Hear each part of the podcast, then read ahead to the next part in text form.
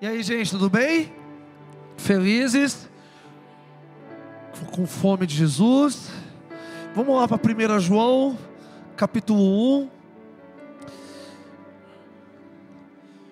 Pô, no finalzinho da, da adoração, Jesus mudou minha palavra. Aí eu vou ser obrigado a seguir o Espírito prazerosamente essa noite.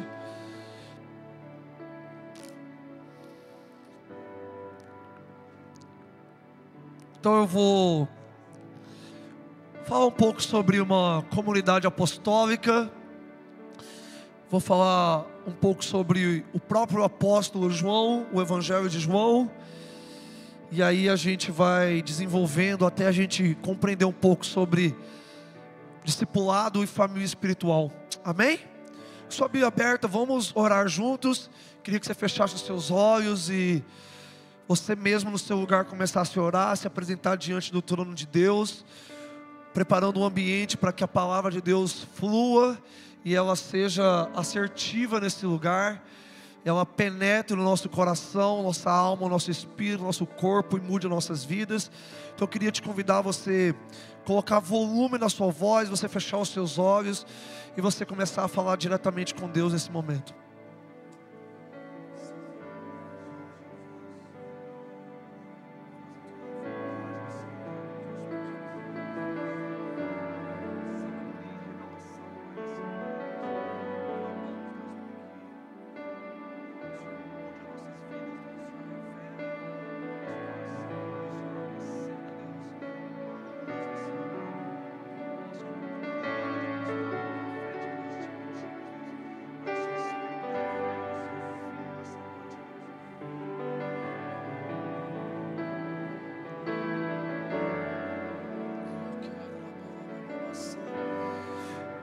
De Deus, revele o seu Filho essa noite. Revele a pessoa de Jesus a nós agora. Revele, Deus, o coração de Jesus, a mente de Jesus. Nós oramos, Deus, porque o testemunho de Jesus é o espírito da profecia. E nós clamamos, Deus, por uma direção essa noite. Clamamos, Deus, para que o Senhor fale aos nossos corações, mude a nossa vida, Deus. Nos dê, Pai, espírito de sabedoria e revelação.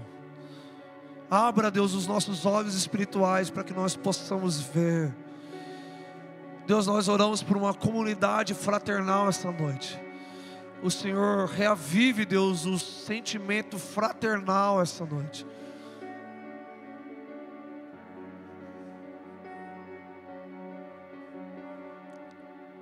Aviva a tua palavra essa noite, Pai. Nós nos expomos à luz da tua palavra essa noite, Deus.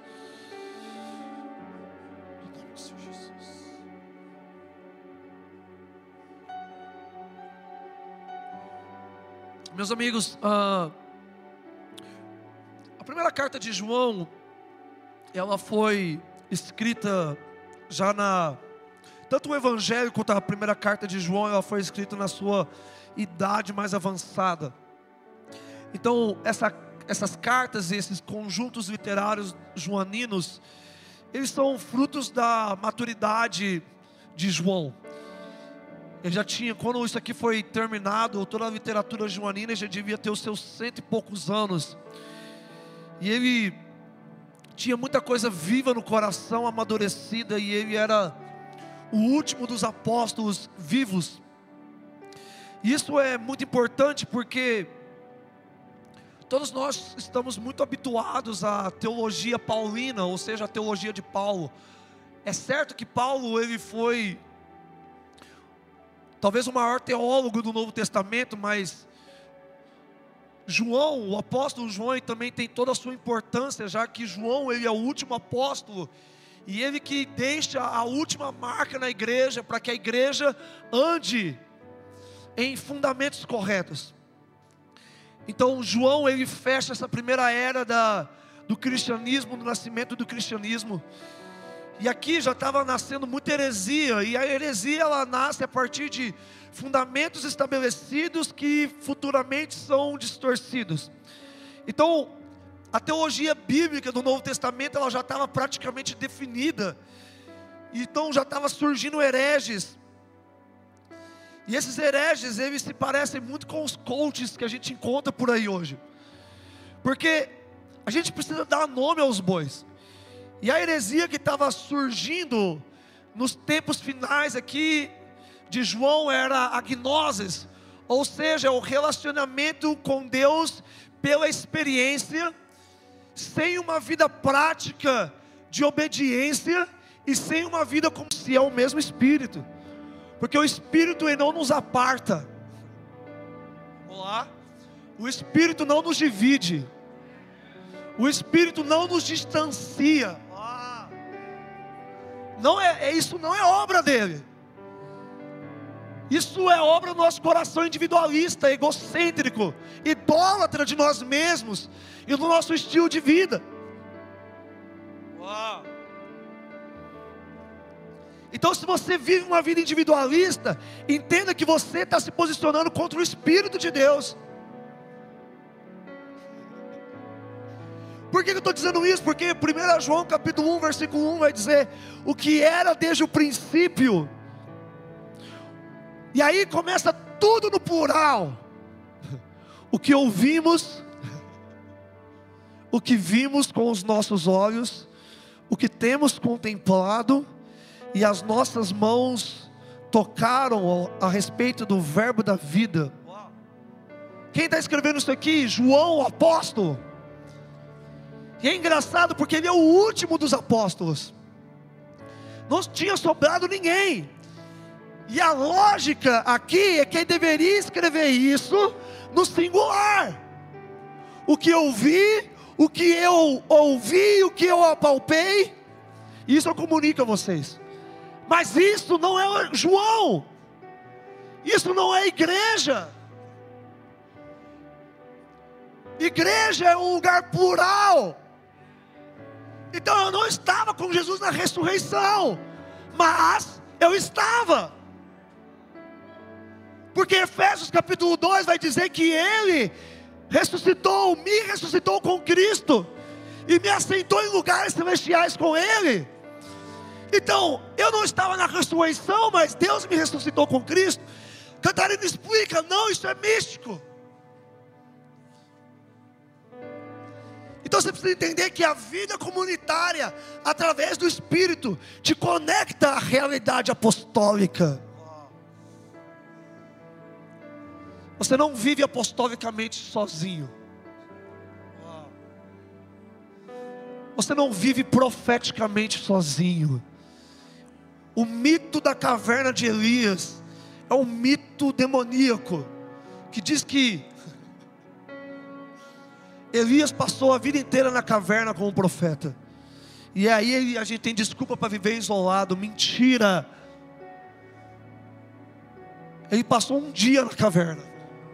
E voltou com a obrigação de levantar discípulos. Então João ele está escrevendo para uma comunidade que vê, ouve, contempla e apalpa Jesus através de uns aos outros. Então o corpo de Cristo ele é místico, mas ele é físico quando eu apalpo alguém do meu lado. Eu já estou pregando a mensagem inteira, mas eu vou voltar do primeiro ponto e a gente vai ver tudo isso. Eu só estou introduzindo. Então aquilo que eu vejo, ouço, eu preciso apalpar em comunidade. Porque eu não sou um lobo solitário, eu não sou, um, eu não sou filho de coaching.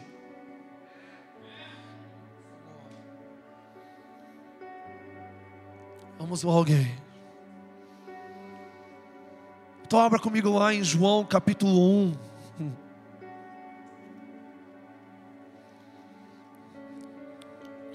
Nós te amamos, Senhor Jesus. Nos conecte uns aos outros.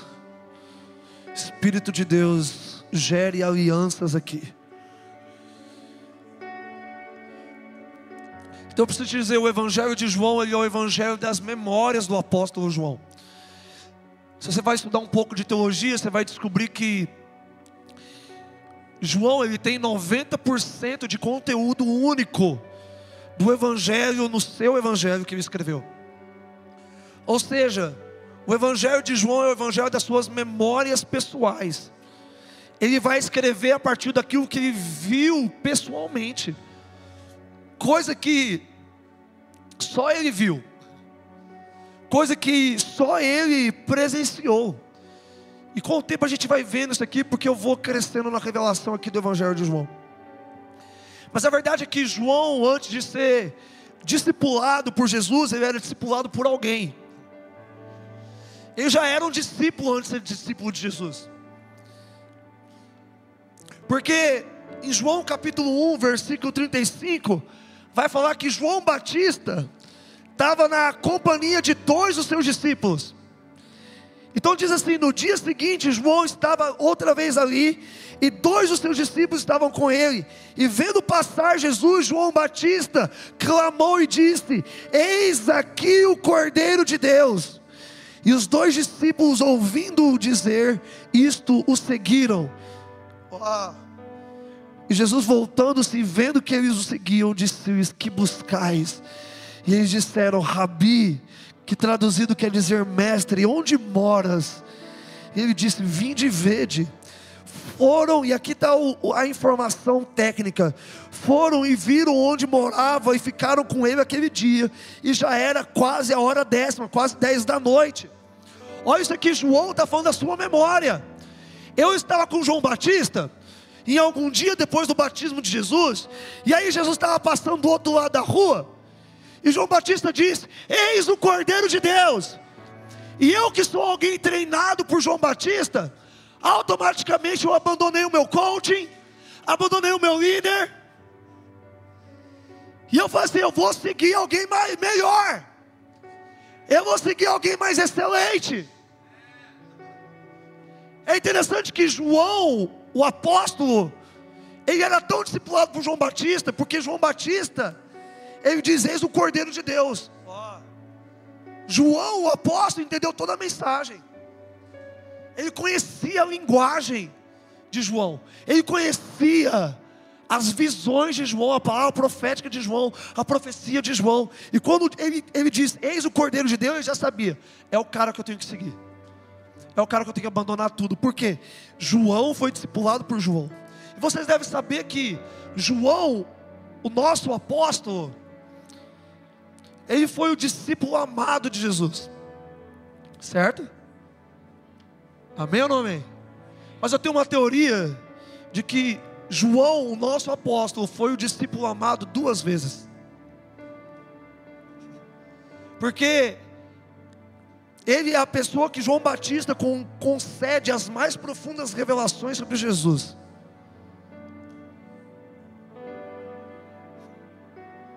Isso revela, presta atenção, Dani, isso revela o coração de João, o apóstolo.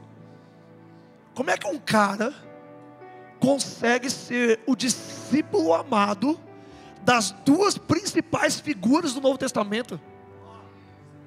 Que tipo de coração João, o nosso apóstolo, tinha para ser o favorito duas vezes? Que tipo de absorção de discipulado, de vida, de teologia, de doutrina, de estilo de vida esse homem tinha, a ponto de os maiores homens de Deus do Novo Testamento confiarem toda a revelação a ele. Então, João ele tem muito o que nos ensinar sobre seu discípulo amado.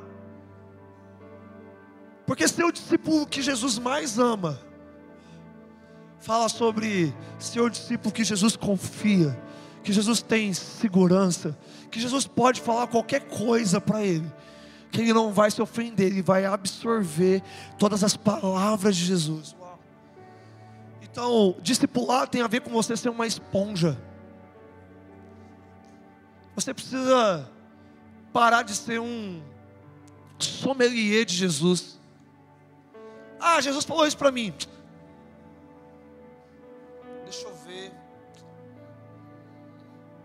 É, Jesus, vou querer outro vinho. Esse aqui eu já experimentei antes. É meio fraco esse aqui, Jesus. Eu estou mais sofisticado. Jesus, se você botar uma pedra para mim, eu como agora, pô. Esse é o discípulo amado. Ele, ele, ele, não fica, ele está num banquete, ele vai comendo de tudo com Jesus. Ele não tem resistências no seu coração a conta o que Jesus faz. E ele ama Jesus profundamente para ficar no pé de Jesus o suficiente para Jesus cansar dele. Eu amo o quão João fica no pé de Jesus para não perder nada. Porque quando a gente vai olhando os próximos capítulos, a gente vai ver, cara, por que, cadê os outros discípulos? Eu quero focar aqui rapidamente no capítulo 3, olha aí comigo. Eu vou resumir essa história. É, o, o Nicodemos, eu ia falar Augusto Nicodemos, meu Deus. Oh, Jesus me perdoa. Eu sou podre mesmo, coração. O Nicodemos aqui, que é outro Nicodemos. Nossa, até. Cadê a Ritalina, Jesus? Nicodemos aqui era um fariseu e o principal dos fariseus. Algumas versões vão dizer que ele era o príncipe dos fariseus, ou seja, ele era o cabeça dos fariseus, aquele que ensinava os fariseus. Só que ele começou a crer em Jesus. E ele não podia confessar Jesus publicamente. E Nicodemos, ele pede uma reunião secreta com Jesus. Vocês estão aí? E nessa reunião secreta, ele não podia ser visto, e dessa reunião secreta com Nicodemos, não podia vazar nada dali do que ia acontecer, porque senão ia ferrar mesmo com Nicodemos. Só que Nicodemos estava tão interessado em Jesus que ele teve uma ideia. Falei assim, cara, vamos fazer essa reunião de noite, na madrugada, onde ninguém vai nos ver, ninguém vai nos ouvir. Jesus falou assim: Eu só vou se eu for acompanhado. E Jesus escolheu alguém para ir com ele, o discípulo amado. Catarina, como é que você sabe disso? Porque aqui no capítulo 3, Jesus está conversando com Nicodemos. Olha aí comigo o versículo 6. O que é nascido da carne é carne, o que é nascido do espírito é espírito. Não te maravilhes de ter dito, não é necessário vos é nascer de novo. O vento assopra onde quer e ouves a sua voz, mas não sabes nem de onde vem nem para onde vai. Assim é todo aquele que é nascido do espírito. Nicodemos respondeu e disse-lhe: Como pode ser isto? Jesus respondeu e disse: Tu és mestre em Israel e não sabe, você não consegue entender nem isso que eu estou te dizendo. Versículo 11, que é o chave aqui. Na verdade, na verdade eu te digo que nós dizemos e testificamos o que vimos, e não aceitais o nosso testemunho. Você entende que Jesus está falando no singular aqui com Nicodemos, e de repente ele mete um plural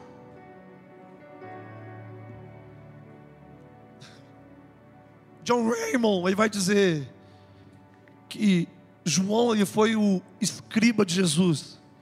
E nessa cena, ele, provavelmente João estava quietinho aqui, só ouvindo a conversa entre Nicodemos e Jesus. E de repente, subitamente, Jesus ele pega João e ele diz: Você não acredita no que nós vimos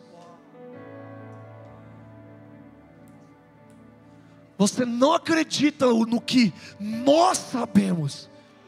Agora se coloca no lugar de João, o discípulo amado.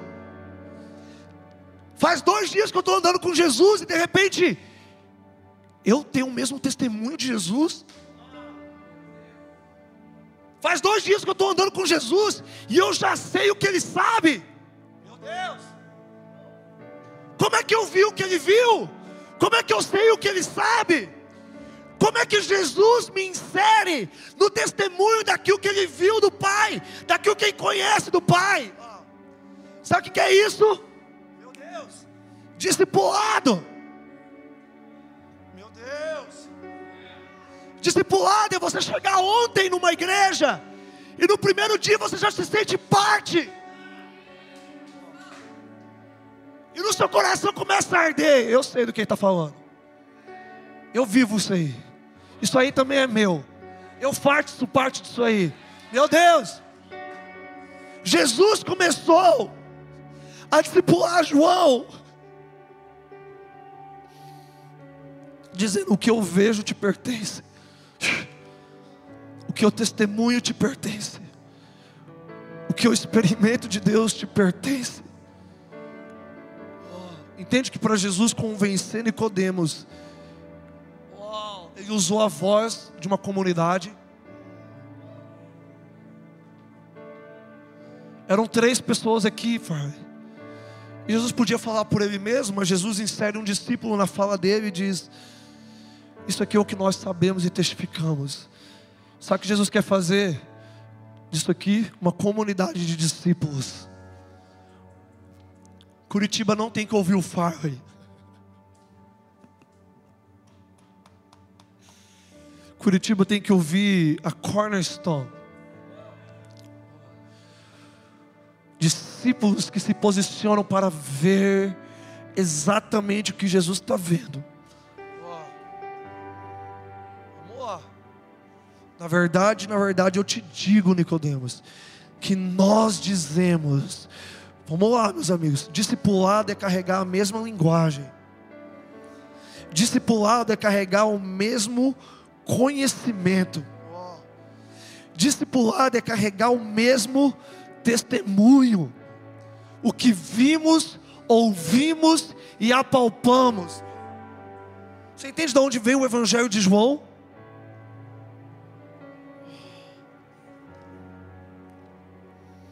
João é esse discípulo que está em muitas conversas secretas de Jesus. É interessante porque João, ele, todos os discípulos saem para comprar comida para Jesus, mas João fica para ouvir a conversa entre ele e a mulher samaritana. Alguém tinha que anotar para contar para a gente.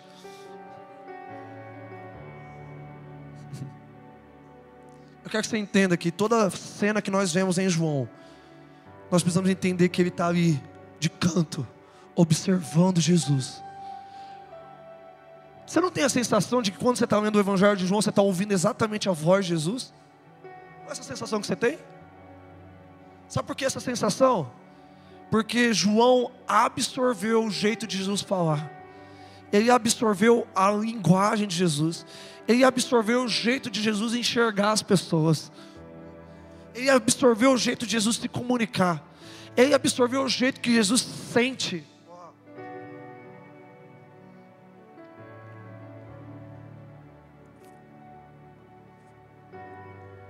Pertencer a uma comunidade não é pertencer a apenas um culto de domingo.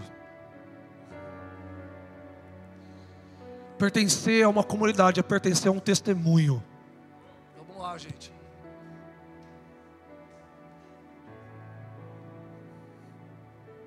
Talvez você não estava aqui um ano, um ano atrás. Mas o que você viu esse final de semana te conecta. Isso te faz você carregar o mesmo testemunho. Eu amo o apóstolo João. Vem comigo no capítulo 13. Hum.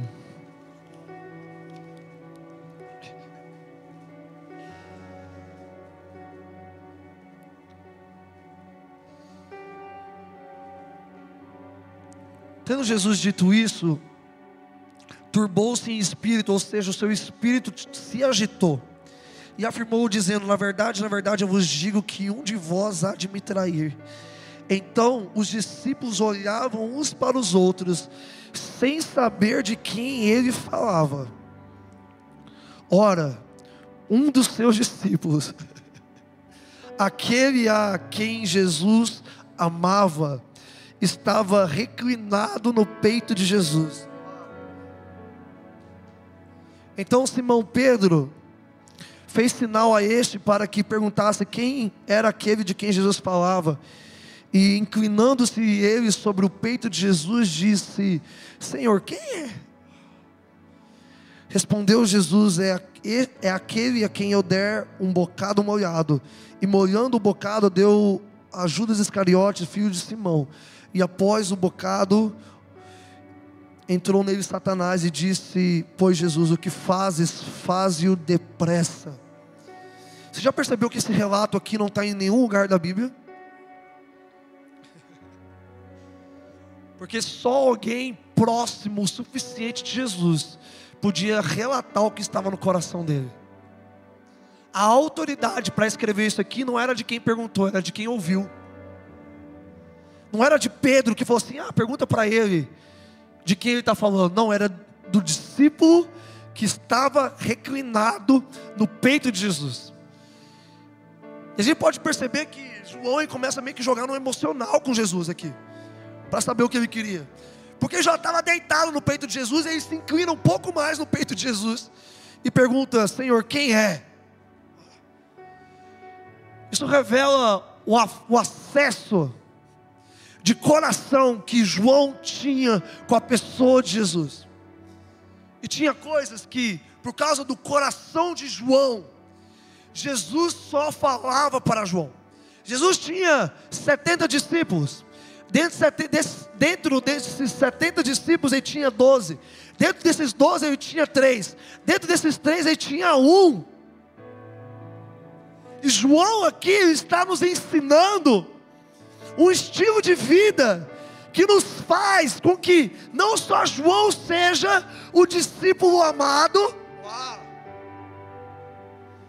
mas sejamos uma comunidade joanina, uma comunidade de discípulos amados que sabem se relacionar em profundidade com Jesus. Então, o que esse texto nos ensina é que talvez nós, como discípulos de Jesus, ou discípulos dentro de uma comunidade, precisamos mudar nossa, as nossas perguntas se nós queremos ir mais fundo.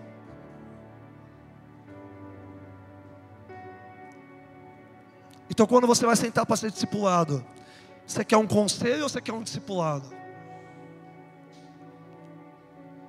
Discipulado não é a mesma coisa que gabinete. No gabinete você chega, você se confessa, você pede conselho para cuidar do seu filho, da sua filha, para você se acertar com a sua esposa. Isso é gabinete. Aí você escolhe o que você, o que você ouve do seu pastor. Precisa ter isso sim na igreja, mas isso não quer dizer que você é discipulado. O discipulado não te propõe a dar conselho. O discipulado te propõe a ensinar, te ensinar a viver. A andar com as suas próprias pernas. No discipulado, eu não oro por você para ouvir Deus por você. No discipulado você fala assim: Ô Cantarino, eu queria comprar uma, uma Hilux ou um BID. O que, que eu faço? Não sei se o que, que você ouviu de Deus. Então o discipulado não te propõe a te dar respostas práticas sobre a sua vida. Ele te propõe a você desenvolver um relacionamento com Deus, onde você mesmo consegue fazer perguntas a Deus e Deus te responder profundamente. Então, se nós queremos ser discipulados de verdade, nós precisamos sair das nossas perguntas rasas. Porque perguntas rasas vão nos levar a respostas rasas. Ah.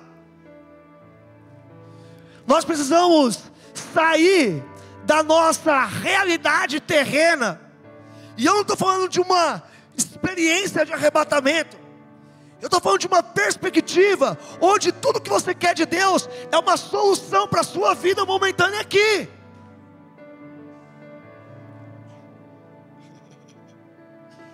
Se nós queremos ser verdadeiramente profundos em Deus, que tal a gente começar a fazer perguntas sobre a eternidade, sobre o coração de Jesus, sobre como Ele está, como Ele se sente com Curitiba, com a nossa igreja. Vamos lá. Se queremos ser profundos, precisamos parar de fazer perguntas individualistas. se queremos ser profundos,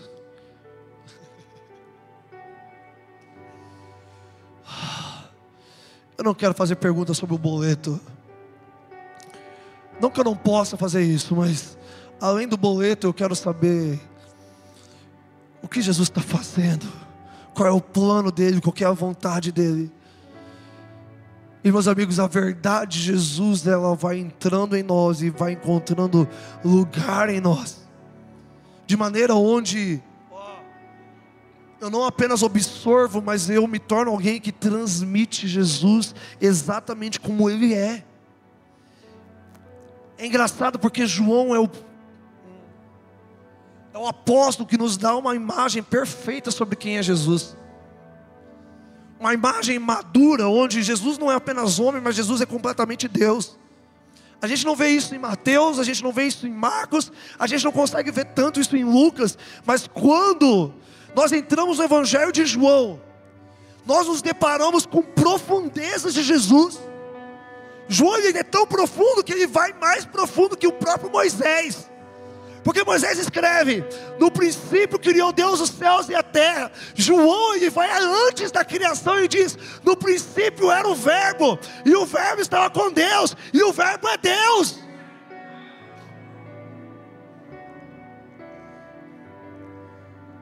No primeiro versículo de João, a gente já toma um soco de eternidade. E a eternidade começa a modular, educar, como diz Paulo para Tito. A graça de Deus nos educa. A graça de Deus ela é pedagoga. A graça de Deus nos discipula a nos comportar de maneira eterna e não momentânea. Uau. Então o discipulado de Jesus nos faz ser menos reativos, menos emocionais, menos almáticos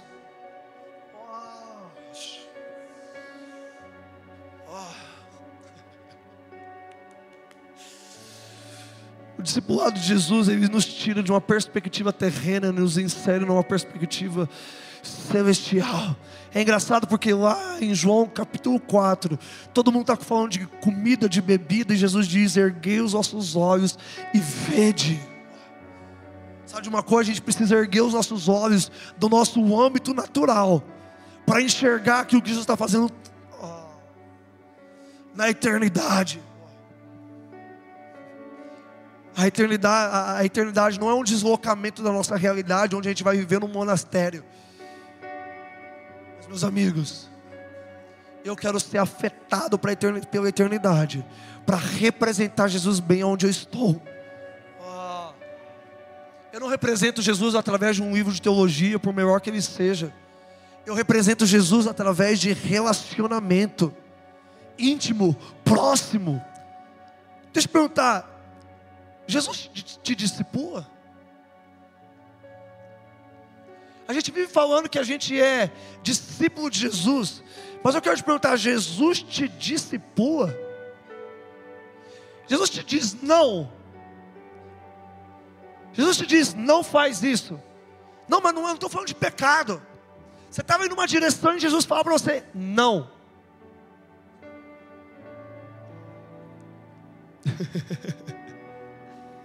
Eu amo Jesus porque Jesus, ele está conversando com Pedro lá em Mateus 16 e ele diz: Pedro, bem-aventurado és tu, filho de Jonas, porque não foi nem carne nem sangue que te revelou essas coisas, mas meu Pai que está no céu foi quem te revelou.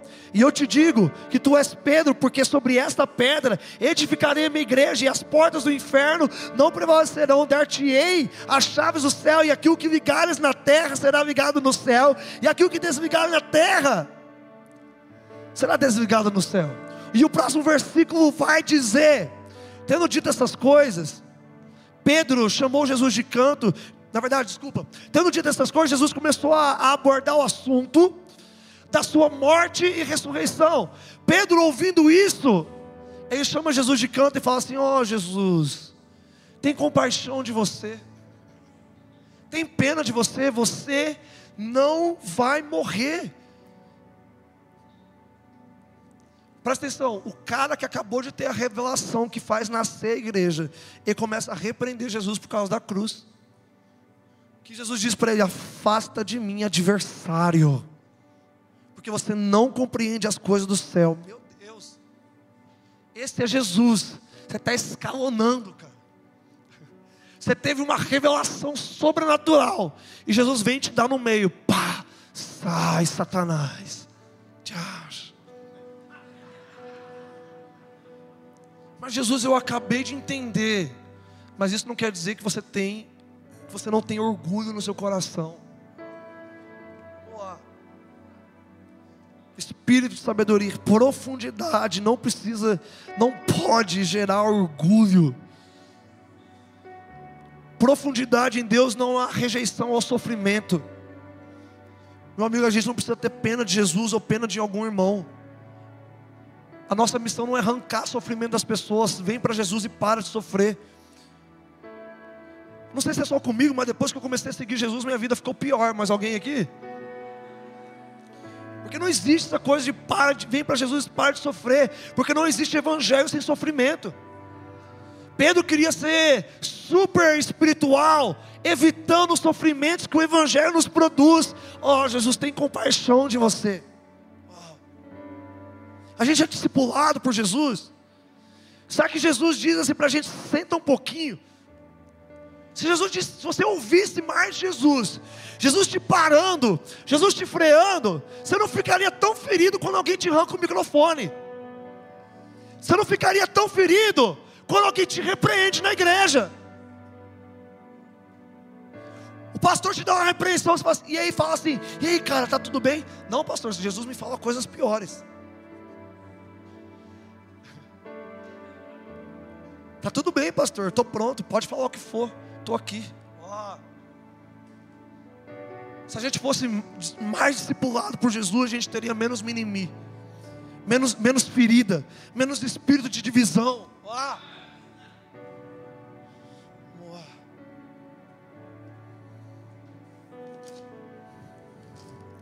João 17.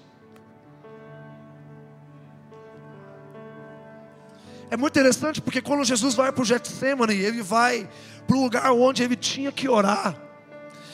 Ou seja, ele volta ao mesmo lugar porque ele fez do jardim um lugar de oração. E nesse lugar de oração ele leva três discípulos.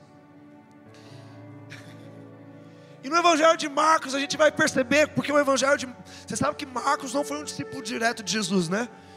Ele era filho espiritual de Pedro, o apóstolo. E Pedro está supervisionando a escrita desse evangelho. E Pedro, ele. Quando ele erra, ele dá uma escondida no ele dá uma mascarada nos erros dele. Mas graças a Deus, porque vem João e expõe, né?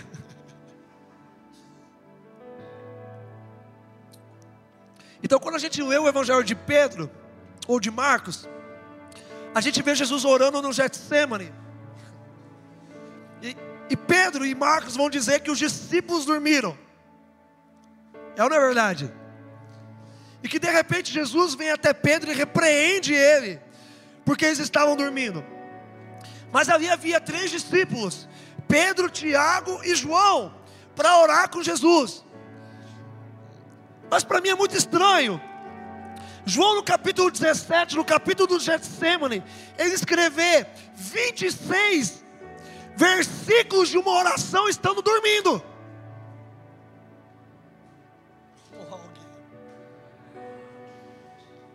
Eu acredito, Fábio, na inspiração bíblica. Mas falar para mim com esse cara que estava dormindo enquanto Jesus orava é osso.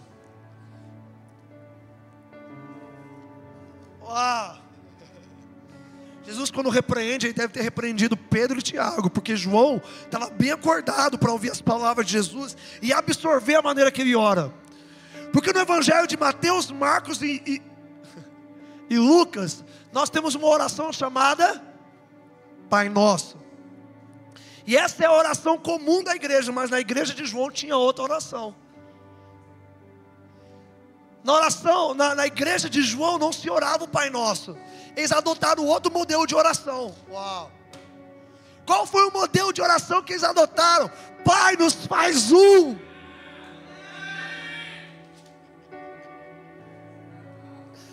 Uh!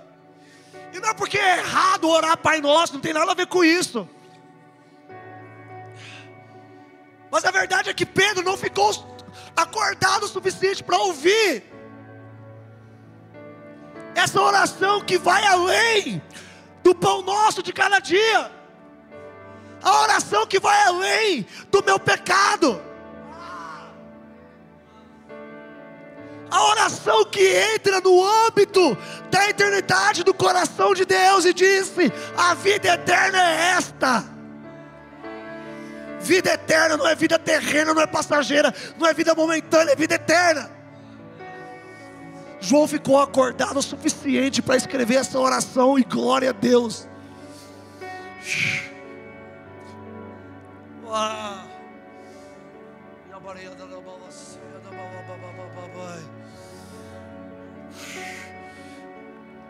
Quando a gente percebe que na verdade Jesus estava orando e tinha alguém ouvindo ele orando, a gente consegue perceber o movimento da glória de Deus descendo.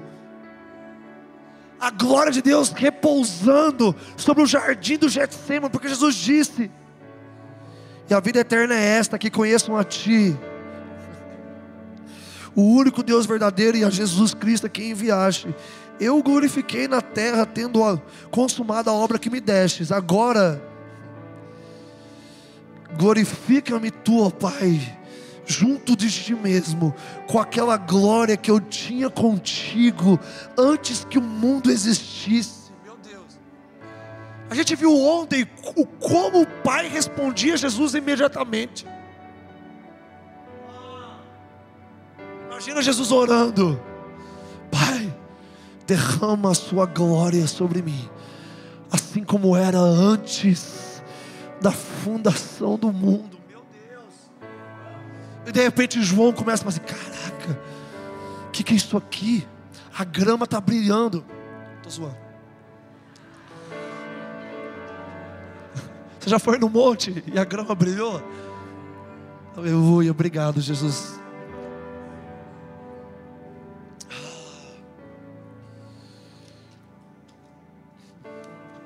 Jesus orou por mim, Jesus orou por você. Eu queria muito que nós diariamente repetíssemos a oração que Jesus queria que nós orássemos. A oração eterna de Jesus, a oração do intercessor, a oração do nosso sumo sacerdote. Ah! para que todos sejam um, como tu, ó Pai, és em mim e eu em ti. Também eles sejam um em nós, para que o mundo creia que tu me enviaste e eu lhes dei a glória. Olha o movimento da glória de Deus aqui. Uau! Jesus começa a orar, Deus glorifica-me, ou seja, derrama a tua glória em mim.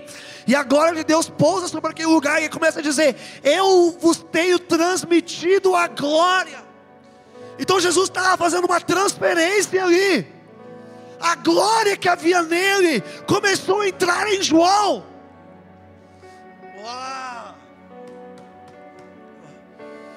Versículo 24: Pai, aquele que me destes, eu quero que onde eu estiver, também estejam eles, para que vejam a minha glória que me deste.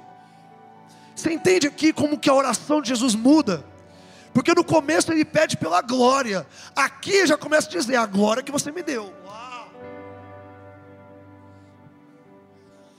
Jesus começa: Deus me dá a sua glória, glorifica-me a mim mesmo, derrama a sua glória sobre mim. Deus, obrigado, porque a glória que você me deu, agora eu posso transferir a alguém. O princípio do discipulado é a transferência. O princípio do discipulado é você receber vida de Deus através de outra pessoa. Uau. Eu não estou falando de transferência de uma mão na cabeça. Eu estou falando de você sentar perto de alguém e você querer absorver a vida de Deus que aquela pessoa vive. Oh. Só que João não era perfeito. A Bíblia profetiza que. Eu estou chegando no ponto. A Bíblia profetiza que todos os discípulos de Jesus abandonaram Jesus no momento da cruz. É não é verdade? Então no capítulo 18 eles vão começar a dar o pé, correndo, porque eles estavam com muito medo de serem presos. E abrem comigo em João 19.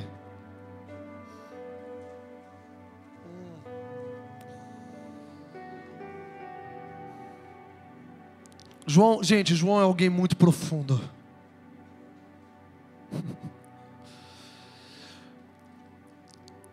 Eu consigo ver os soldados se aproximando de Jesus. Pedro tendo aquele, aquele surto e cortando a orelha do sacerdote. E depois disso, Jesus cura o sacerdote e todos eles vazam, fugindo. E eu consigo imaginar João correndo, correndo, correndo, correndo, correndo. E quando ele chega dentro de Jerusalém e vai virar a esquina, ele se depara com quem? Nada mais, nada menos do que Maria, a mãe de Jesus. E quando eles se encontram, eu consigo imaginar essa conversa. Ele se encontra com Maria, João pálido, com a boca seca, branco. Maria olha para ele com a cara dele de assustado: o que está acontecendo? Ele pergunta: para onde você vai? E João tremendo. Maria começou a perceber que João estava fugindo da cruz. E ela disse para ele assim: João, você não vai fugir. Você vai comigo. Calma que eu vou te mostrar. Você vai comigo para a cruz. Pensa, Maria, catando o discípulo amado e levando ele para a cruz. Então pega esse quadro profético. A Bíblia profetiza que todas as ovelhas de Jesus, ou seja, todos os discípulos foram dispersos. Salmos vai dizer: abate o mestre e as ovelhas se dispersarão. Então é um fato que todas as ovelhas se dispersaram. Mas aqui no capítulo 19, uau, versículo 26 vai dizer o seguinte: Ora, Jesus, vendo ali a mãe, vendo ali sua mãe, e que o discípulo a quem ele amava estava presente, Uau. disse a sua mãe: mulher, eis aí o teu filho. Depois de dizer isso a Maria, ele disse: depois disso, disse ao discípulo: Eis aí a tua mãe. E desde aquela hora, o discípulo a recebeu em sua casa. Presta atenção nisso aqui. João, assim como todos os discípulos, estava fugindo da cruz. E no meio do caminho ele encontra Maria, as irmãs de Maria, Maria Madalena, todas as mulheres indo em direção à cruz, e aquele homem que devia ser líder estava fugindo da cruz. E Maria toma João pela mão e diz: Nós vamos sim. Sabe de uma coisa? Eu tenho certeza que você que já quis fugir da cruz. Eu tenho certeza que você já quis fugir do negue-se a si mesmo. Eu tenho certeza que você já quis fugir do sofrimento provocado pelo Evangelho. Mas no meio do caminho você encontrou alguém que estava carregando a cruz. E diz assim: Você não vai fugir dela, não. Você vai comigo. Sabe de uma coisa, você que está querendo fugir, você precisa encontrar uma família espiritual no meio do caminho que te impede. Você precisa encontrar uma comunidade, nem que seja um, um grupo de mulheres do coque que vão te levar para o círculo de oração e tentar expulsar o demônio de você, porque está fugindo da cruz. Vamos lá, nébias. Você precisa encontrar alguém no meio do caminho para te levar para a cruz. Vira uma pessoa do seu lado e pergunta para ela assim: Cara, você pode me levar para a cruz?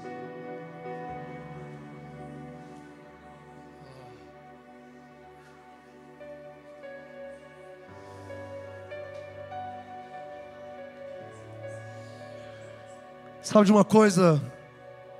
A cruz é o lugar onde quebra todo o nosso espírito de divisão. Na cruz é o lugar onde nós quebramos o nosso senso fugitivo. E sabe de uma coisa, Dani? É na cruz que nós nos tornamos família. Você sabia que João, o apóstolo, ele é o único discípulo adotado pela família de Jesus?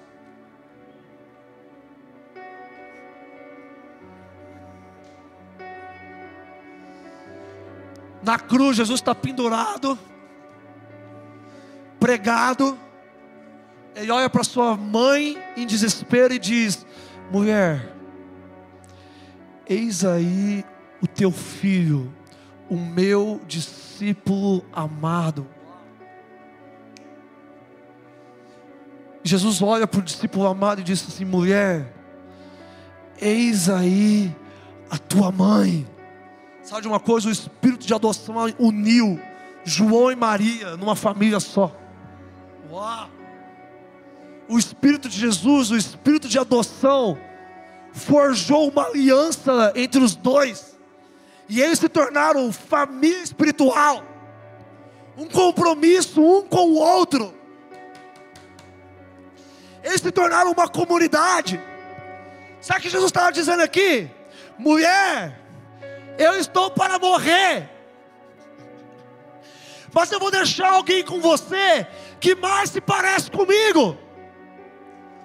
E Maria, quando você sentir saudade de mim, conversa com João, porque ele é o meu discípulo favorito, ele é o meu discípulo amado.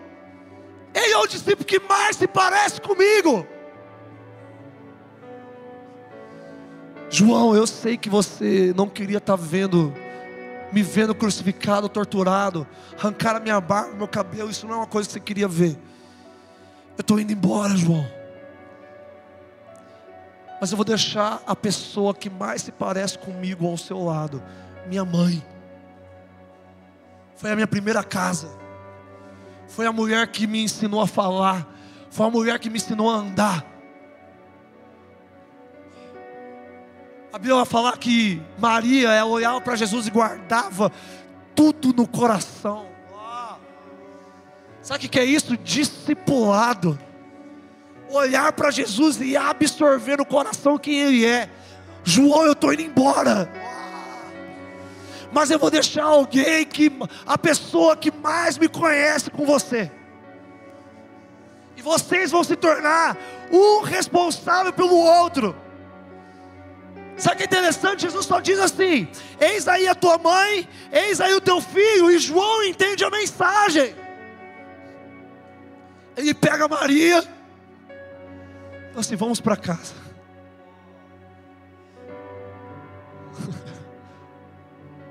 Vida na vida, meus amigos. Família é feito na cruz. Família espiritual é, é gerada por um apontamento divino. Sabe de uma coisa? Você já teve pastor, você já teve líder, você já teve amigo, mas deixa eu dizer uma coisa: aqui é são seus pais e a sua mãe espiritual. Lá, esse aqui são os seus irmãos, essa aqui é a sua família espiritual. E a gente começa a a viver a mesma rotina, o mesmo estilo de vida. Maria começa a morar com João. E a história vai dizer que Maria seguiu João até Éfeso. Meu Deus. Você sabia que João se tornou o, o, o pastor de Éfeso? Paulo foi aquele que implantou, depois veio Timóteo e João se mudou para Éfeso para pastorear a igreja da Ásia. Quando ele está escrevendo no Apocalipse ao anjo da igreja de Éfeso, ele está escrevendo aos pastores do qual ele mesmo pastoreia. E a história da igreja vai dizer que em Éfeso existe dois túmulos. Meu Deus. O de Maria e o de João em Éfeso. Porque aqui, Gustavo, surgiu um tipo de aliança espiritual. Onde você foi, eu vou. Eu tenho uma aliança contigo. Eu faço um pacto com você. mediante a cruz, mediante o sangue de Jesus. Eu sei que você vai me frustrar, eu também sei que eu vou te frustrar, mas sabe de uma coisa: Jesus nos uniu numa mesma família espiritual. Foi a cruz que fez isso. Eu não estou aqui por um entretenimento de igreja. Eu não estou aqui como um sommelier de igreja provando qual que igreja é melhor, para ver qual que eu me encaixo. Não, eu estou buscando um apontamento divino que me conecta com uma família espiritual no âmbito da cruz.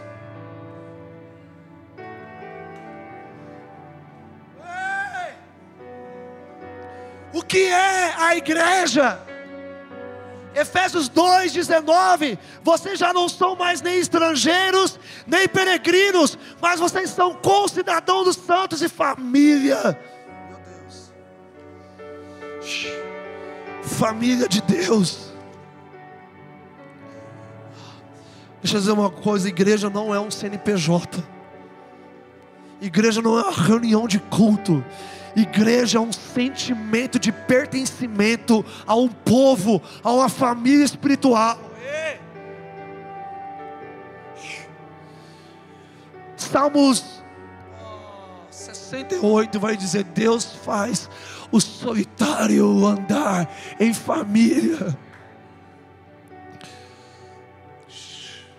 Sabe por que você está solitário? Não é falta de Deus, é falta de família espiritual. Talvez você, como João, está fugindo da cruz, está fugindo de um confronto, está fugindo de um discipulado, está fugindo de um vida na vida, está fugindo de alguém falar na tua vida. Eu me lembro quando eu comecei a plantar a igreja de São Paulo e algumas pessoas, uns vieram assim meio empolgados, ó, oh, canta, eu te amo, você é meu pastor. Eu falei assim, não sou não. Porque as minhas ovelhas ouvem minha voz.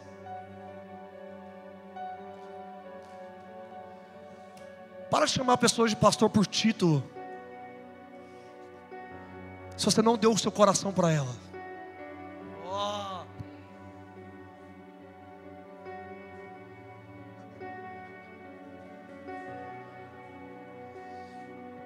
Já tem gente mexendo um bumbum, ficando incomodado.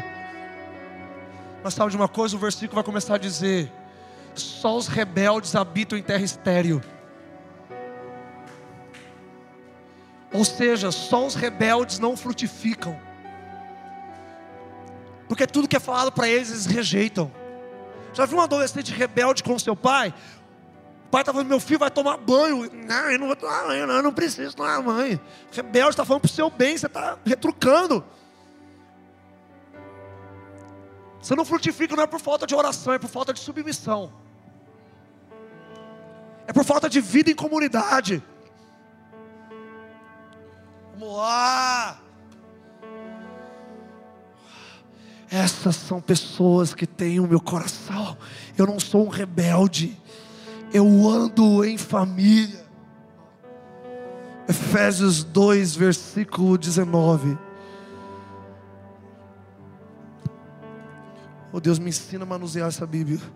Assim já não sois mais estrangeiros nem forasteiros vocês não são mais estranhos, mas concidadãos dos santos e da família de Deus, edificados sobre o fundamento dos apóstolos e dos profetas, de que Jesus Cristo é a pedra de esquina, no qual todo edifício bem ajustado cresce. Só existe uma maneira de nós crescermos para ser o lugar de habitação de Deus, é o lugar de comunidade e família espiritual, uma comunidade apostólica e profética, que rompe com as barreiras da rebeldia, da frieza, da falta de submissão.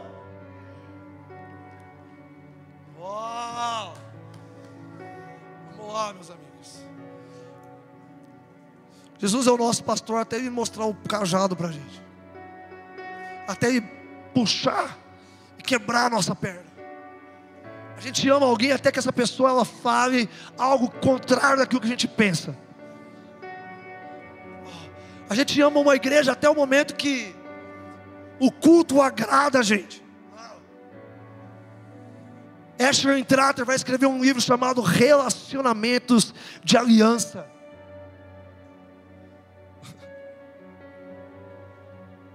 Você que é casado, quantas vezes você já brigou com a sua esposa, com o seu marido e disse: O que, que eu fiz da minha vida? Não tinha outro, não, Jesus. Seis anos de casamento, você acha que não? Mas eu não tenho uma mentalidade de divórcio. Ah, vamos lá. Eu me frustro, eu me firo. A pessoa que mais já se feriu no ano sou eu. O fundador, o pastor do negócio. Mas eu não tenho uma mentalidade de divórcio. Meu Deus. Divórcio não é uma opção. Família espiritual não é opcional.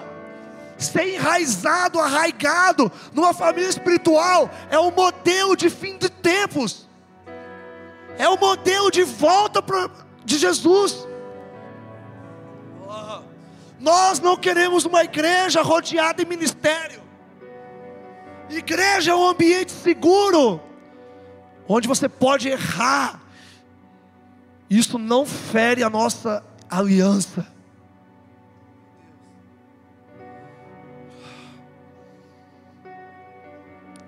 Vamos lá. Alianças quebradas são alianças que não são forjadas na cruz. Como é que faz isso aqui, Jesus? Aqui. Alianças que se quebram não são forjadas na cruz, porque elas não foram moldadas pelo sangue, elas não foram moldadas pelo apontamento divino que te conecta com uma família espiritual.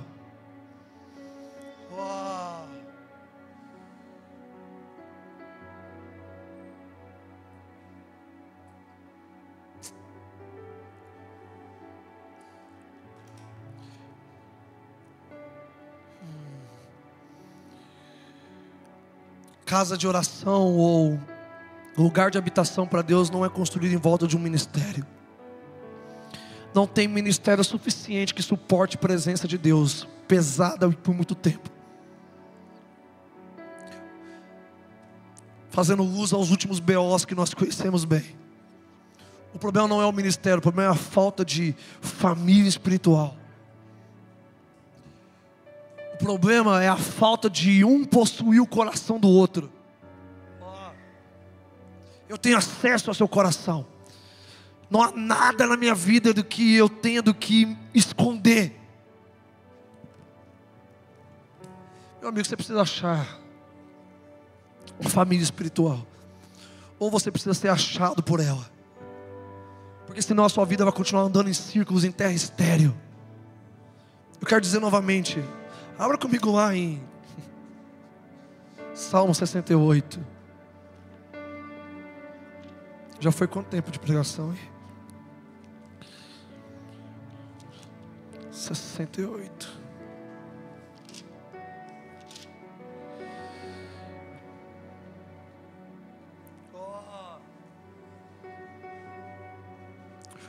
68, versículo 5: Pai de órfãos e juízo de viúvas é Deus em sua santa morada. Deus faz com que o solitário viva em família, liberta aqueles que estão presos em grilhões, mas os rebeldes habitam em terra seca.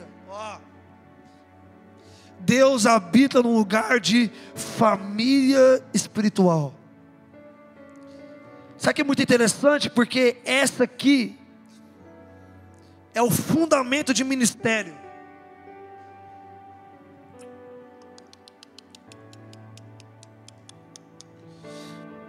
Você, deve, você vai reconhecer esse texto aqui.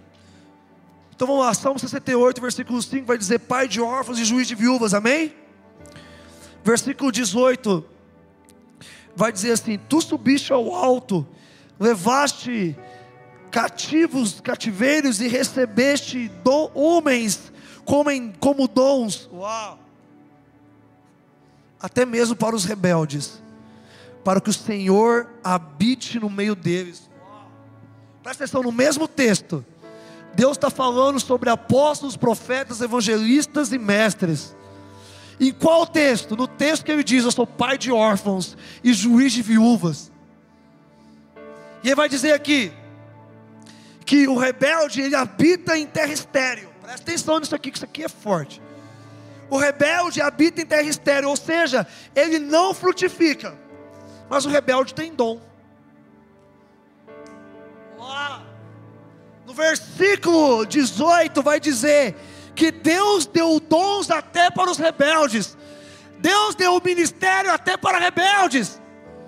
Isso quer dizer que eles são aprovados? Não! Porque a equação de dom não é o mesmo que fruto. Fruto só é desenvolvido em vida comunitária, em discipulado. Ministério você desenvolve sozinho, é só você orar duas horas por dia em línguas, você jejuar e você vai ser de Deus, vai ser alguém usado, mas eu não quero ser usado por Deus, eu não quero ser instrumento, eu quero ser filho. Eu não quero ter um microfone, eu quero ter uma família espiritual. Eu não quero ter seguidores no Instagram, eu quero ter discípulos. Vamos lá. Quero dizer, eu. É engraçado que Deus dá dons aos homens para que ele habite no meio deles. Mas o dom ele só é alicerçado no lugar de família ministérios saudáveis, igrejas saudáveis, pessoas saudáveis. São pessoas que têm uma vida direta com Deus, que se comunica e jorra numa, numa igreja, numa, num lugar de comunidade, uma família espiritual. E isso se desenvolve para ser um lugar de habitação de Deus no Espírito. Vocês me dão mais 10 minutos? Quem me dá mais 10 minutos aqui? 10, 20, 30, 40, 50, 60. Já dá para ir mais um pouquinho.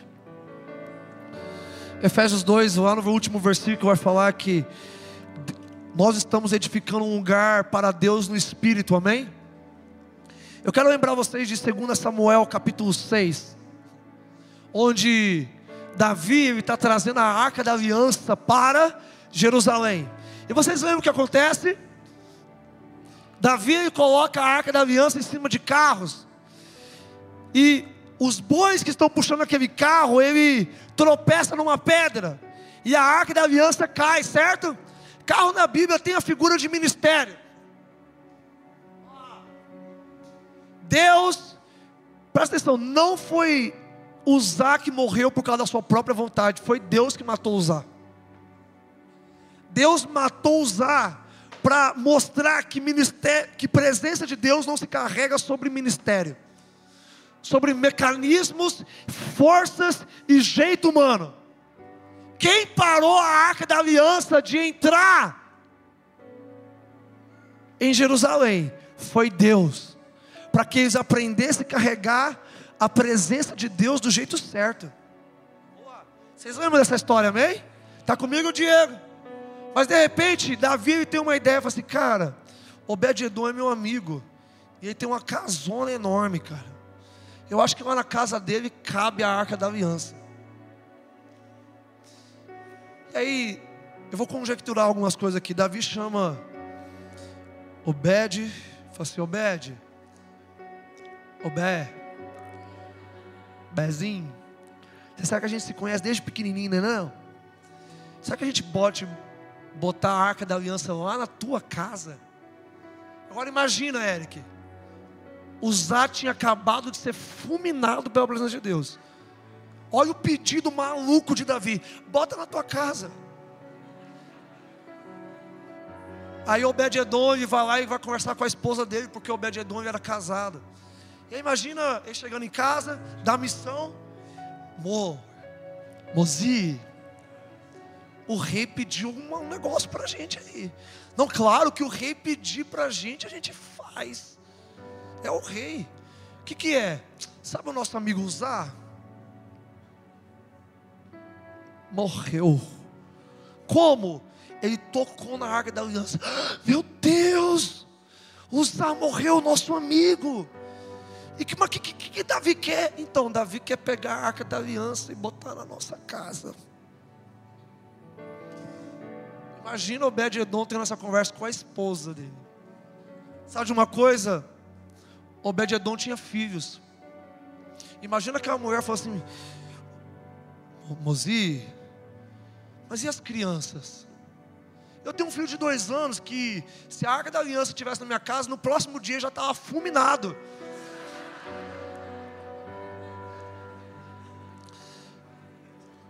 O meu filho estaria tocando bateria na arca da aliança, assim. Gente, imagina o medo de Deus que estava por causa da arca da aliança que tinha matado o amigo deles. E Davi só tinha um lugar para colocar a arca da aliança dentro de uma família, dentro de uma casa. Moça, lembra que você falou que é o rei pedindo, a gente vai ter que fazer o que o rei está pedindo? Vamos tirar algum móvel aqui para botar a arca da aliança dentro de casa. Tá bom, então traz a arca da aliança, trouxeram a arca da aliança para dentro de casa. Todo mundo morrendo de medo, protegeram, botaram fita amarela para as crianças não passar para entrar no lugar da arca da aliança. Só que passou um dia, dois dias, três dias, uma semana. A presença de Deus fez. E sabe de uma coisa? Obed-Edom era músico. Ele começou a se sentir atraído por aquela presença. Ele começou a amar aquela presença. Ele começou a cantar para aquela presença. E a presença de Deus, conforme Obed-Edom cantava, ia aumentando a presença de Deus naquela casa. E aí a esposa de Obed-Edom já estava lavando louça sem medo. As crianças já estavam correndo na casa sem medo e foi passando um mês.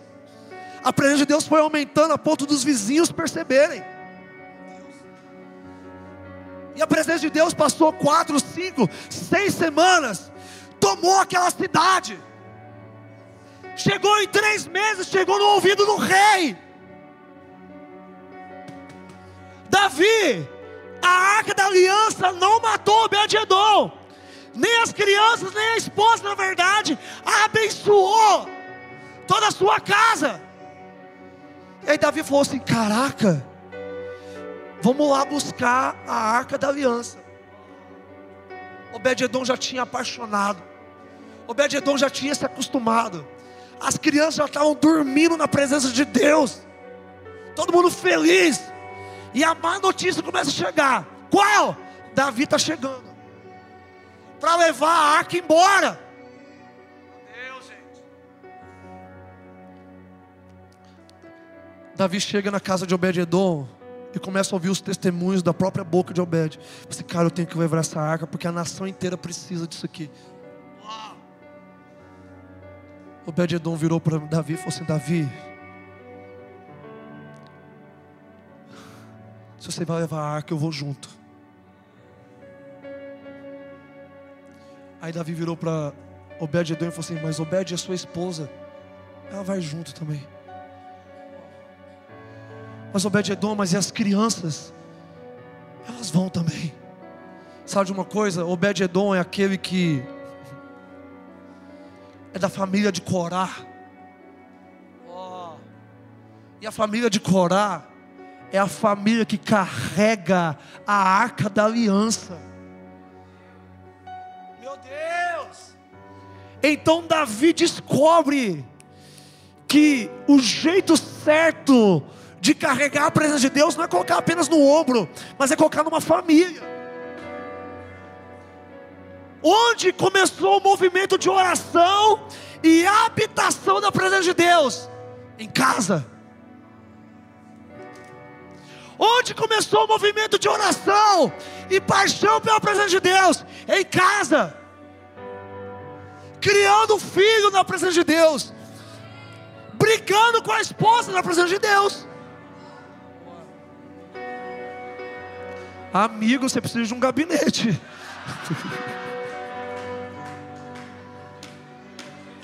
Mas pelo menos você está brincando na presença, né, cara? Caraca, glória a Deus dele foi muito vivo, pô. Ai, me pegou muito. Ai, que delícia de igreja.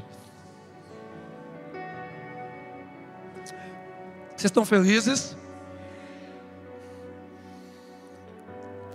Levar a presença para toda a cidade começa em casa. Começa submetendo a sua família à presença, ao lugar da manifestação de Deus. Queria que você abrisse comigo lá em Salmos 84. Obed-Edom ele se torna um líder, Eric, dos turnos de oração, intercessão e adoração no tabernáculo de Davi. Lá em 2 Crônicas 25 vai dizer que o primogênito de Obed-Edom se torna um líder dos turnos de adoração e intercessão.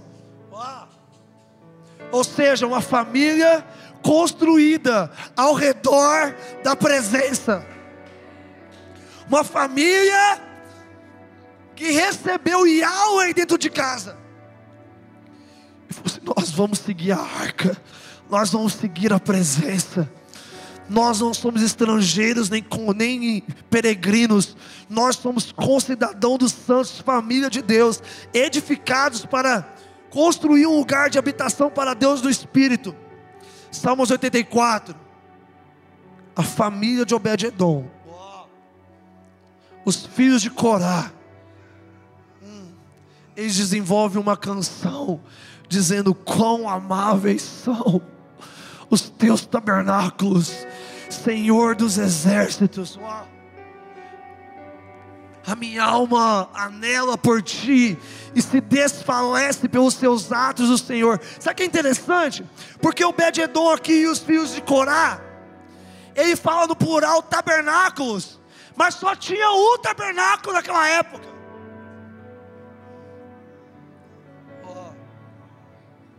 Por que, que ele fala tabernáculos no plural?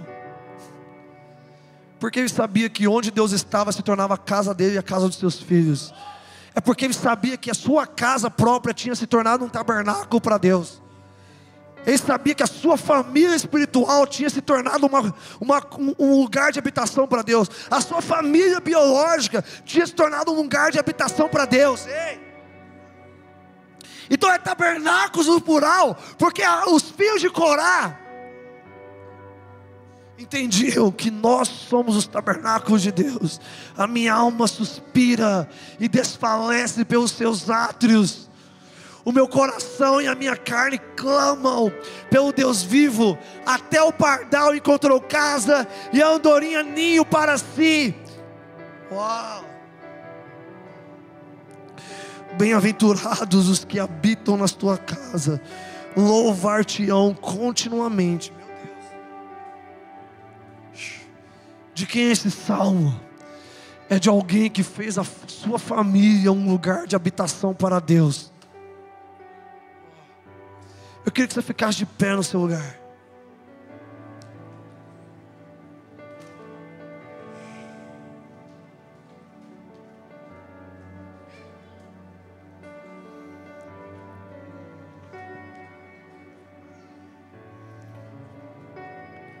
Quão amáveis são os teus tabernáculos, Rei meu e Deus meu.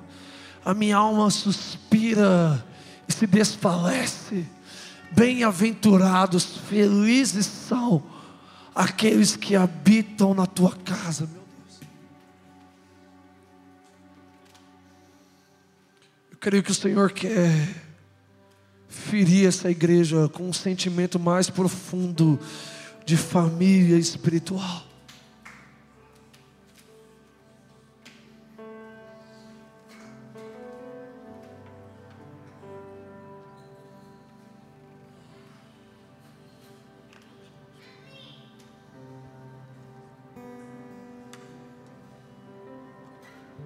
Família espiritual não é um jeito de fazer ministério. Família espiritual é o fundamento das nossas vidas com Deus e com a nossa comunidade. Nós somos família de Deus. Oh. Senhor Jesus, eis aqui Maria, eis aqui João. Oh. Senhor Jesus, eis aqui os seus discípulos. Que não querem apenas serem discípulos, nós queremos ser membros da família de Deus, pertencentes à família de Deus. Espírito Santo derrama sobre esse lugar espírito de adoção. Sabe, talvez a coisa mais espiritual que você vai fazer esta noite é mandar mensagem para quem você precisa pedir perdão.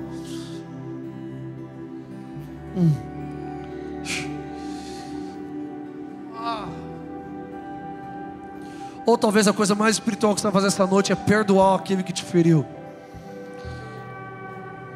Talvez a coisa mais espiritual que você vai fazer esta noite é fazer um pix no pastor que te feriu.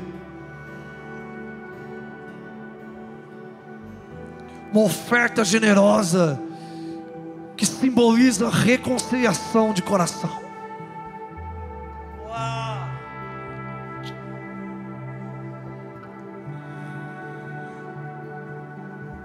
Meus amigos, o jeito de Deus aumentar o lugar da tua presença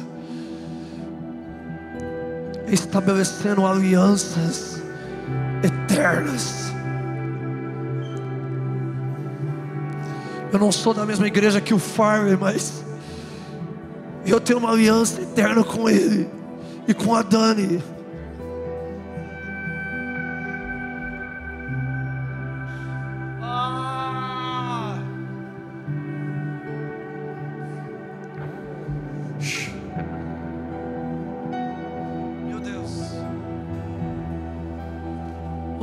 O Espírito de Deus está se derramando nesse lugar.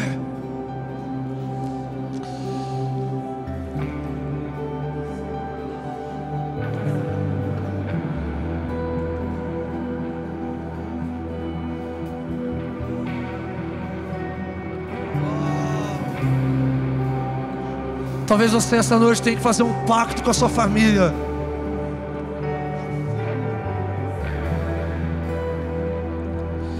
Talvez você precisa, se você é casado, talvez você precisa olhar para sua esposa e falar assim: a gente faz um pacto de construir um lugar para Deus na nossa casa, de construir um lugar para Deus na nossa família, de construir um lugar de habitação para que Deus repouse a Sua presença no meio dos nossos filhos.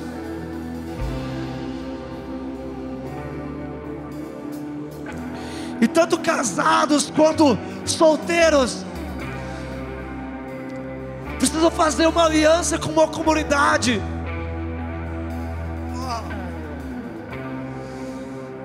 Pai, eu quero frutificar em um lugar de discipulado, de pastoreio, de família espiritual.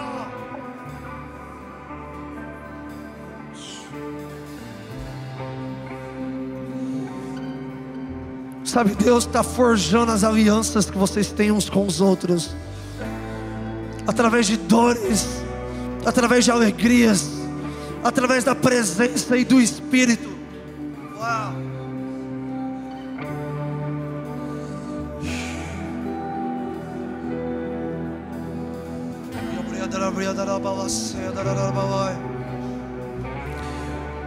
Deus, nós te pedimos, derrama o seu espírito sobre aqueles que estão dispostos a viver família espiritual.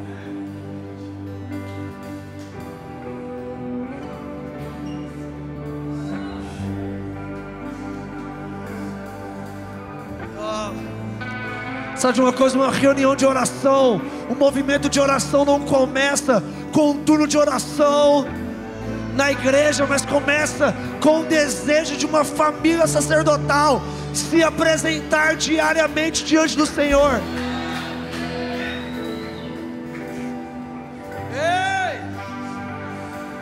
Sabe de uma coisa? Curitiba não precisa de uma casa de oração, Curitiba precisa de muitas casas de oração. Sabe de uma coisa? Talvez você precise parar de dizer eu e a minha casa serviremos ao Senhor e começar a orar. A minha casa será chamada casa de oração.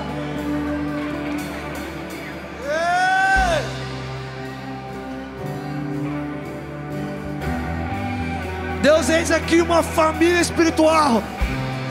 Deus, o Eric cantou, todas as famílias te amam.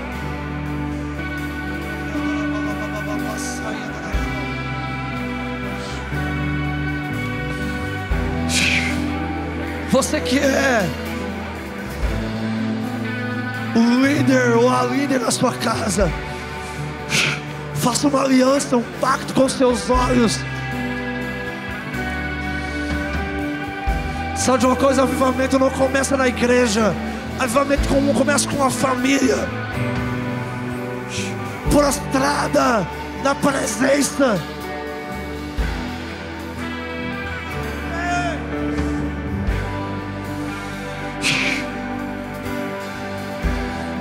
Talvez você precisa hoje de um toque fresco de Deus.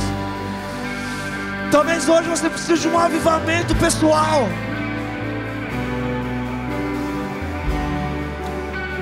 Sabe de uma coisa? Você só pode dar na tua casa aquilo que você recebeu do alto. Deus. Esteja nas suas mãos como se fosse receber algo. Deus, nós recebemos o encargo de forjar famílias sacerdotais. Deus, nós recebemos nesta noite o encargo da minha casa, da minha família, se tornar uma casa de oração.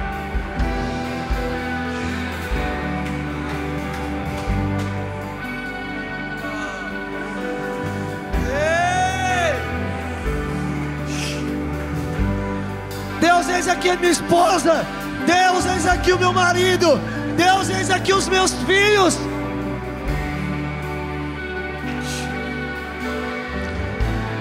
A cruz de Jesus está exposta aqui. E ele está dizendo: mulher, eis aí o teu filho. Discípulo, eis aí a tua mãe.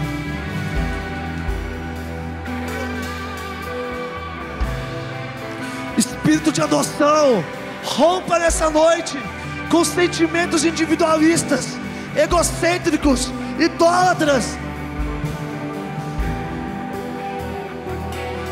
Dizendo Deus só vem até aqui. A igreja só vem até aqui. Ah, Deus!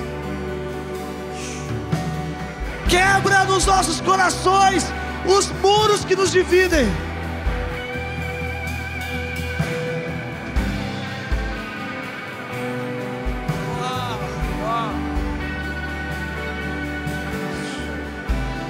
Eu sinto o Senhor curando pessoas emocionalmente aqui.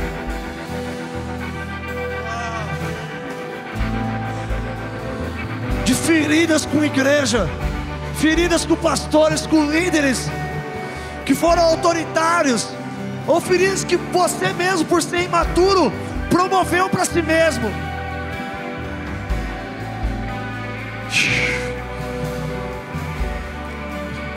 Diga no seu coração, Deus, eu eu não quero mais carregar essas feridas. A sua cruz me cura. A sua cruz me liberta.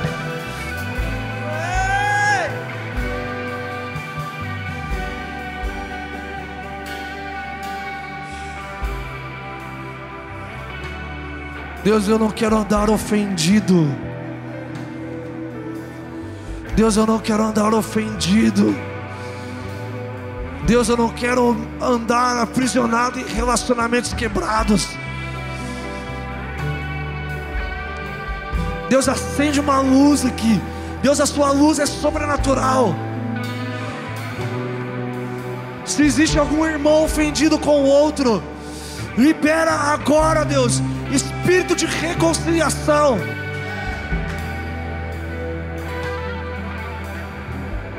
Deus, nós não estamos interessados em edificar um ministério antes de edificar uma família.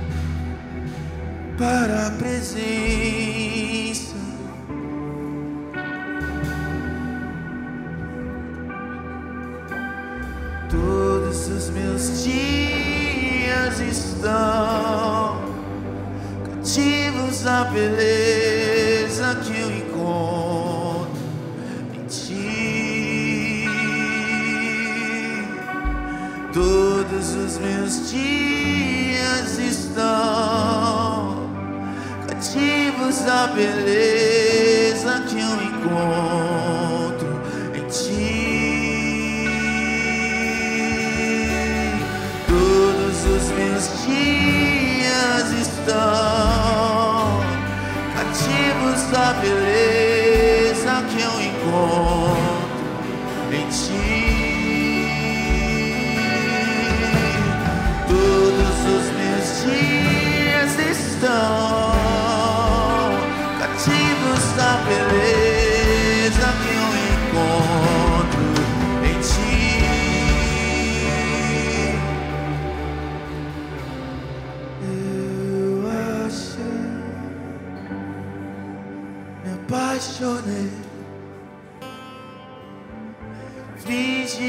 minha casa um lugar para a presença. Eu amei, me apaixonei. Fiz de minha casa um lugar. Eu achei, encontrei. minha casa um lugar para a presença. Eu amei, me apaixonei. Fiz de minha casa um lugar e todos os meus dias estão cativos da beleza que eu encontro em ti. Todos os meus dias estão cativos da beleza que eu encontro.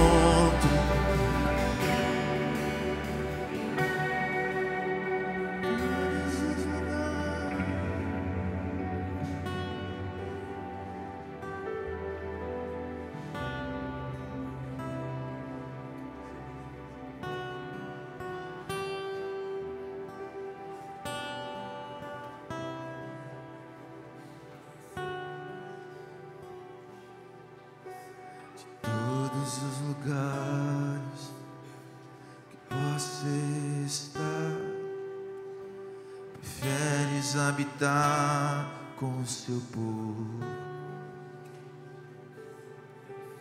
Existe um desejo no seu coração, sua presença no meio do seu povo do seu povo.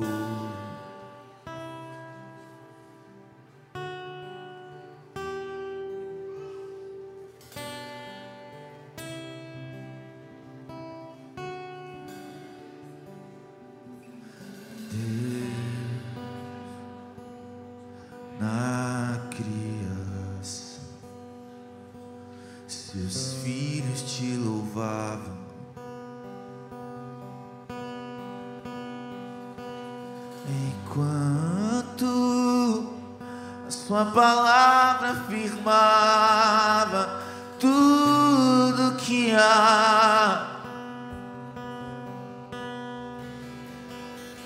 Desde lá o seu espírito paira,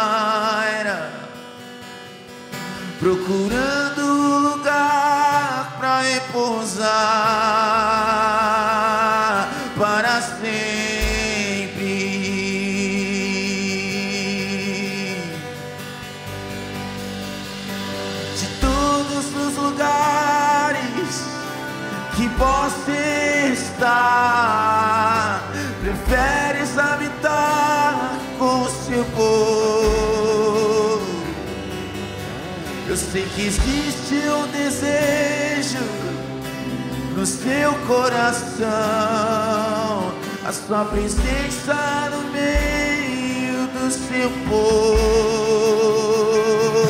do seu povo.